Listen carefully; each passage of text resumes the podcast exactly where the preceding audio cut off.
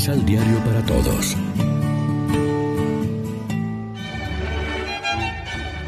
Proclamación del Santo Evangelio de nuestro Señor Jesucristo, según San Juan.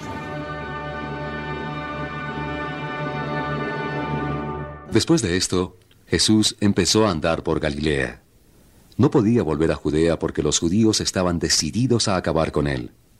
Se acercaba una fiesta de los judíos llamada Fiesta de los Tabernáculos o de las Chozas. Solamente después que sus parientes subieron a Jerusalén para la fiesta, fue él también, pero tratando de que no lo supiera la gente. Algunos vecinos de Jerusalén se preguntaban, ¿no es este el que quiere eliminar? Y habla en público y nadie le dice nada. ¿O será que nuestros gobernantes han reconocido que este es el Cristo? Pero de él sabemos de dónde viene. En cambio, cuando se presente Cristo, nadie sabrá de dónde viene. Por eso Jesús dijo en voz muy alta en el templo estas advertencias. Ustedes dicen que me conocen. Ustedes saben de dónde vengo. Sepan que no he venido en nombre propio. Quien me envía es el verdadero. Ustedes no lo conocen, pero yo lo conozco porque soy de él y él me ha enviado. Entonces los judíos quisieron tomarlo preso, pero nadie le puso la mano encima porque aún no había llegado su hora.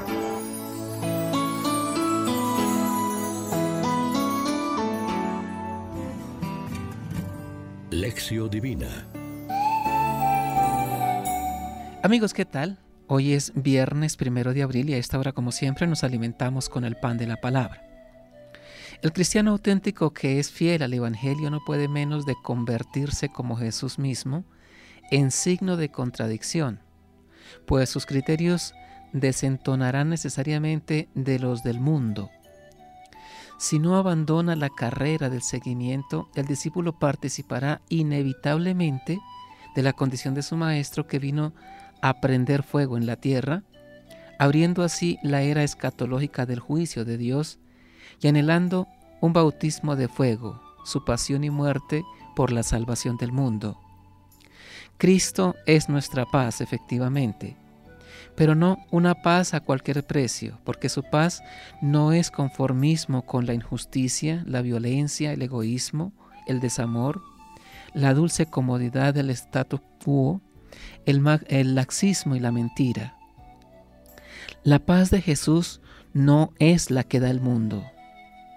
Para alcanzar su paz hace falta una pelea contra el mal, una victoria de la luz sobre las tinieblas, una guerra en última instancia.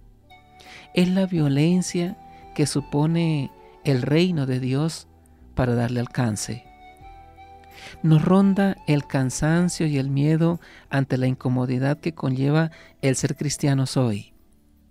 Para seguir a Jesús y mantener nuestra opción bautismal necesitamos pedir la fortaleza del Espíritu, porque nuestro destino está ligado al de Cristo que tuvo que soportar la oposición.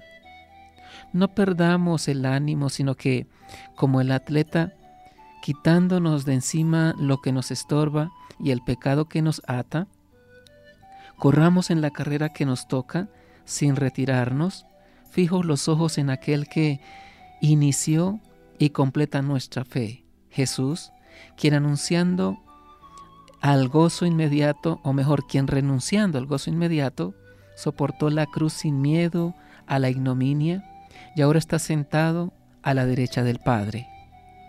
Reflexionemos. Desde la cruz de Cristo, ¿cómo asumimos los rechazos y sufrimientos a causa del bien y la verdad? Oremos juntos. Te bendecimos, Padre, porque hoy nos das a entender que lo que tú quieres de nosotros es aceptar como Jesús, el riesgo y la locura de amar sin medida. Concede a los que sienten la soledad de la cruz el consuelo de tu presencia y de tu amor de Padre, y completa en nosotros la obra que ya has comenzado. Amén. María, Reina de los Apóstoles, ruega por nosotros.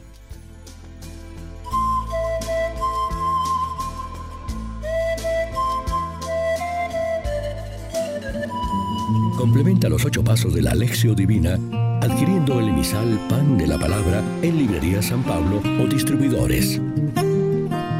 Más información www.sanpablo.co Pan de la Palabra. Vive la reflexión.